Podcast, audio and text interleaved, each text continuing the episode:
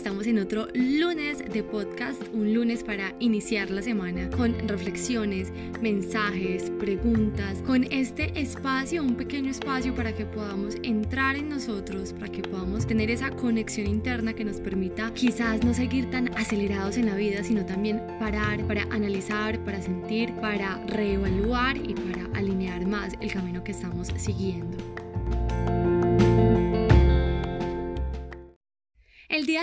Vengo a proponerte un tema y es el verdadero descanso, un descanso reparador basado en la pregunta o más bien en la reflexión de qué tanto realmente nosotros en la vida estamos descansando o estamos teniendo unos falsos descansos. Se ha repetido mucho esta palabra en muy poco tiempo, pero quizás es muy importante reflexionar demasiado acerca de ella porque esta es la que nos da como un poco esta gasolina para poder seguir en nuestra vida, para que nuestro rumbo sea un rumbo más amoroso y no tanto desde el afán, desde el estrés, desde las preocupaciones, los miedos, etc.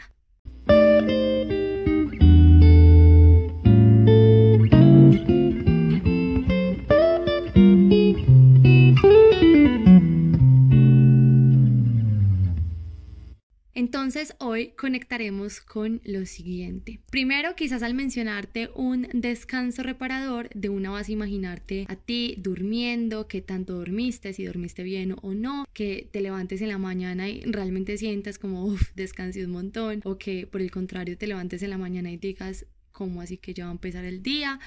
¿Qué es esto? Yo siento que estoy hasta más cansada, más cansado que ayer. Y para esto estoy basándome en una charla que tuve con Valeria Ortegón de Permitirme Ser el fin de semana pasado, en donde ella nos mencionó mucho acerca de los ciclos circadianos. Todas las personas tenemos un ciclo diferente del cual lo importante acá es repasar que el descanso tiene diferentes fases. Este ciclo lo que me va a indicar a mí es qué tan rápido, qué tan lento, es decir, cuánto tardo yo en cada una de estas fases, por ende, en cuánto tiempo yo tengo un verdadero descanso. Lo que ella nos propone es que un día que nos podamos despertar sin alarma, pues efectivamente no pongamos la alarma y el día anterior anotemos bien la hora en la que nos vayamos a dormir dejar que nuestro cuerpo se despierte cuando ya sienta que es momento de despertar para anotar esa hora final y hacer este ejercicio durante muchas veces hasta que ya veamos una tendencia en la cantidad de horas que estuvo nuestro cuerpo dormido, ¿cierto? En el que él ya por instinto propio dijo, ok, es hora de levantar, es decir, ok,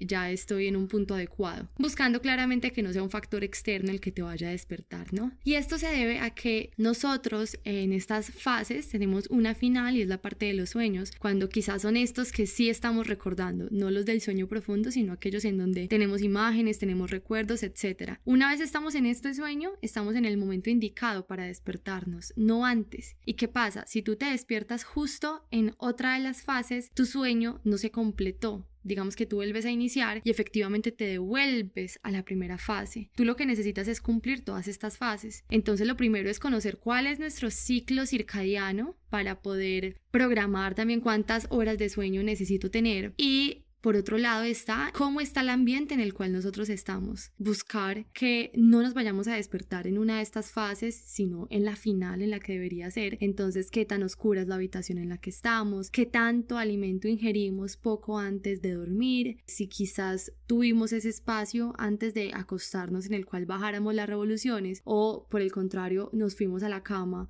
como con este montón de pensamientos, ideas, nuestro cerebro, por así decirlo, totalmente revolucionado. También quizás si te estás acompañando con alguna lavanda, con alguna esencia o con algún ritual que te diga ok, estamos entrando al momento en el que vamos a descansar a través del sueño. Todo esto es como la parte inicial de que te hablé del ciclo circadiano. Todos tenemos una cantidad de horas diferentes que necesitamos para poder descansar bien y además el espacio en el que vamos a descansar, en el que vamos a dormir, se requiere de ciertas condiciones para que no interrumpamos este ciclo y nos despertemos en la última fase que es donde nuestro cerebro ya sintió que recibió todo el descanso y que ahora sí es momento de despertar.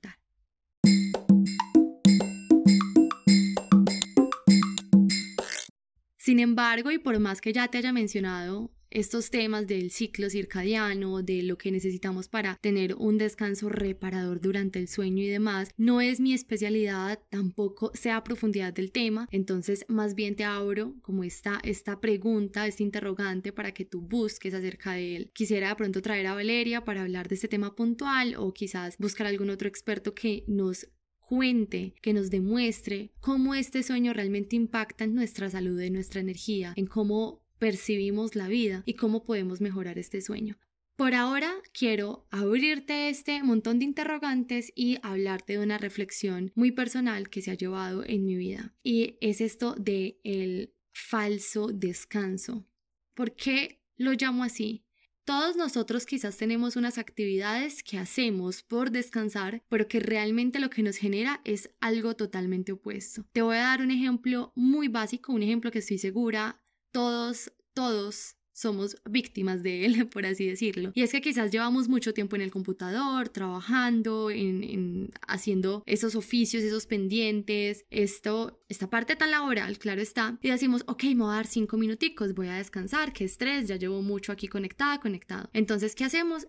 Revisamos el celular. Entonces, estamos en un momentico en el que nos vamos a dar un descanso, un breve descanso para seguir en nuestra jornada laboral o simplemente en nuestro trabajo, pero lo que hacemos es pasar de una pantalla a otra pantalla pasar de un estrés por el trabajo, si es que te genera estrés o simplemente una presión por el trabajo, a quizás un comparativo, un tema ya de autoestima, de poder personal en las redes sociales. Entonces, este ejemplo es uno de estos falsos descansos que te estoy presentando. La idea es que tú te preguntes qué otros falsos descansos tú tienes en tu vida. Otro de estos ejemplos es quizás tú estás pasando por un momento personal muy complejo, entonces tú todo el día estás pensando en él, estás abrumada, estás abrumado, frustrada, frustrado, eh, ya digamos que sientes cierta tristeza, cierta rabia por, por esto personal que te está sucediendo, pero entonces lo que haces en la noche quizás es yo tengo que dejar de pensar en todo esto. Entonces voy a tomar alcohol o voy a acostarme a ver una serie todo el fin de semana, cuando quizás el verdadero descanso que tú podrías tener es acudir a una terapia o tener una conversación bien profunda con tus amigas, con tus amigos, con estas personas más cercanas o familiares, en donde tú les cuentes qué es lo que está pasando contigo y en esta charla tú puedas entender muchas cosas y recibir apoyo de estas personas. Entonces, ¿qué tanto realmente la respuesta de ingerir alcohol o narcotizarte con alguna serie realmente es un verdadero descanso? ¿O hasta qué punto esto ya se convierte en algo peor, que es seguir sumergiéndote en estos pensamientos tan destructivos que lo único que hacen es alejarte más de la solución e involucrarte más con el problema? En la vida Quizás todos, todos tenemos mucho estos falsos descansos, sin embargo no los hemos visto o no nos hemos cuestionado si realmente Primero, ¿para qué los hago? Quizás yo simplemente sé que llego en la noche y consumo series hasta el próximo día y no sé ni siquiera cuál es mi motivación de fondo para hacerlo. Lo primero es preguntártelo. Quizás que tú revises esos hábitos que tú tienes, esas mini rutinas que tú tienes e identifiques el para qué de esta rutina. Que quizás es algo que lo estás haciendo por recibir un descanso, como es el tema de este podcast, de este episodio, pero de fondo lo que te esté dando es algo totalmente alejado a este descanso.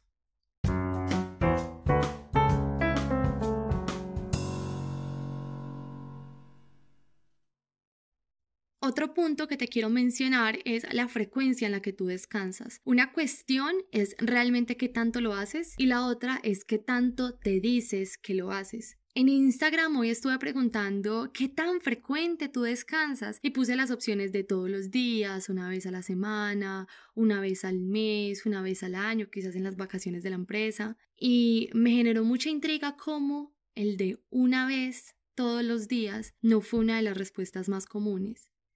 Tú te aseguro que descansas todos los días, o al menos emprendes la acción de descansar, ya sea que estés descansando de manera reparadora o no, pero todos los días tú emprendes esta función, como a través del sueño. Entonces, ya sabes que tú todos los días se supone que descansas. Ahora, ¿qué tanto estás descansando en este tiempo que te estás dando? No sabemos, eso es una pregunta que tú te puedes hacer. La cuestión aquí es que no solamente es importante descansar en esa noche, en este sueño, sino como tú durante tu jornada laboral, durante tu cotidianidad, durante tu día, te das estos pequeños momentos de descanso. El descanso puede verse en una siesta que tú tomes en la tarde, puede verse en un café que tú tomes sin apresurarte, puede ser en una charla tranquila, amorosa que tú tengas con algún familiar, con alguna amiga, con algún amigo. Puede ser simplemente respirar y mirar por la ventana, separarte de tu computador y hacer unos estiramientos, ¿sí? Entonces, Primero esta concepción de que el descanso es solamente salir de paseo, estar de rumba con mis amigos, tener todo un puente, está programándonos neurolingüísticamente a que nosotros jamás descansamos. Entonces, de entrada, este solo pensamiento ya está haciendo que nos sintamos más agotados. Uno. Y dos, sí, descansamos todos los días porque todos los días dormimos, bien o mal, pero dormimos. Entonces ya que lo hacemos todos los días, ¿cómo lo podemos empezar a hacer mejor? ¿Cómo nos podemos dar estos espacios durante el día que ya te mencioné? ¿Y cómo podemos hacer que la noche sea muchísimo más reparadora, como lo dice en la primera parte de este episodio? Y que igual te hago la invitación a que busques mucho más con respecto al tema porque no te profundicé bien en él.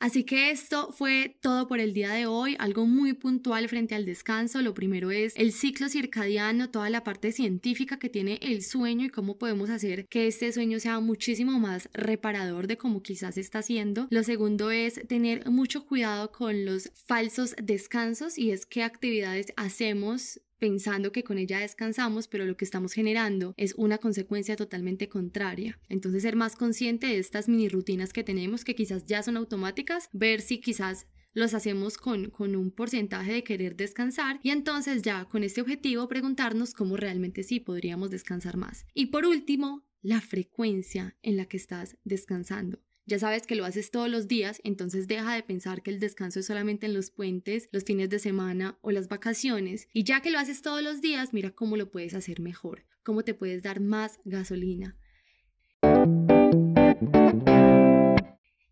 Y ya enfatizando en estos tres aspectos que te quiero regalar hoy acerca del descanso, por último te doy una breve reflexión de por qué es tan importante el descanso en nuestras vidas. Nosotros estamos compuestos por cuerpo, mente, alma y me gusta agregarle la última que es el corazón y tanto el alma como el cuerpo como la mente están constantemente en función de desgastar y recargar energía, desgastar y recargar energía. Nosotros no podemos simplemente por el afán de la vida, por esta vida tan consumidora, tan rápida, tan de tanta competencia, simplemente exigirle a estas cuatro entidades, por así llamarlas, que gasten y gasten y gasten energía. Es decir, yo quiero hacer, hacer, hacer, entregar, entregar, entregar. Yo tengo que estar en constante movimiento, no. Debemos volver un poco más a la esencia y permitirnos estos espacios de carga y descarga, carga y descarga. Tú no podrías usar tu celular eternamente y tú sabes que él necesita un momento de carga y un momento de descarga. Entonces, ¿cómo vas a empezar a cargarte tú para poder entregar todo lo que quieres entregar, todo lo que resuena contigo entregar. Y también cuando sentimos que no descansamos, cuando este celular, cuando esta batería, estas cuatro entidades no se recargan, ya después acarrea en enfermedades físicas, psicológicas, en empezar a ver la vida un poquito más gris porque tenemos menos energía vital y esta energía vital es la que nos permite vivir la vida con tal intensidad, con tal confianza, certeza. Entonces sí es muy importante que le dediquemos también este tiempo a la carga,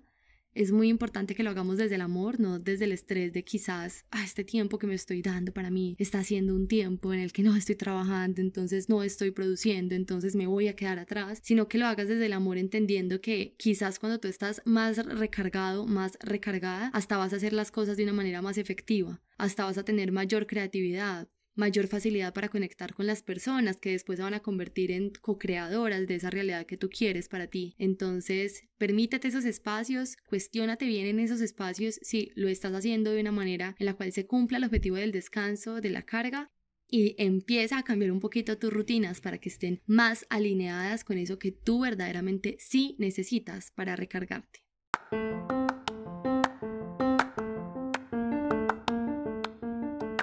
Muchas gracias por llegar hasta acá. Me encanta encontrarme contigo estos lunes, así sea desde este podcast que me parece algo mucho más íntimo, mucho más bonito, mucho más profundo que estar simplemente por redes sociales. Te agradezco enormemente que me escuches. Me encanta entregarte más información. Siempre estaré dispuesta a hablar contigo. Me encuentras en Instagram como arroba a crearme. También puedes enviar algún correo si así gustas a crearme.gmail.com y también tenemos la página web acrearme.com. Así que te espero, muchísimas gracias, nos escuchamos la próxima semana, chao chao.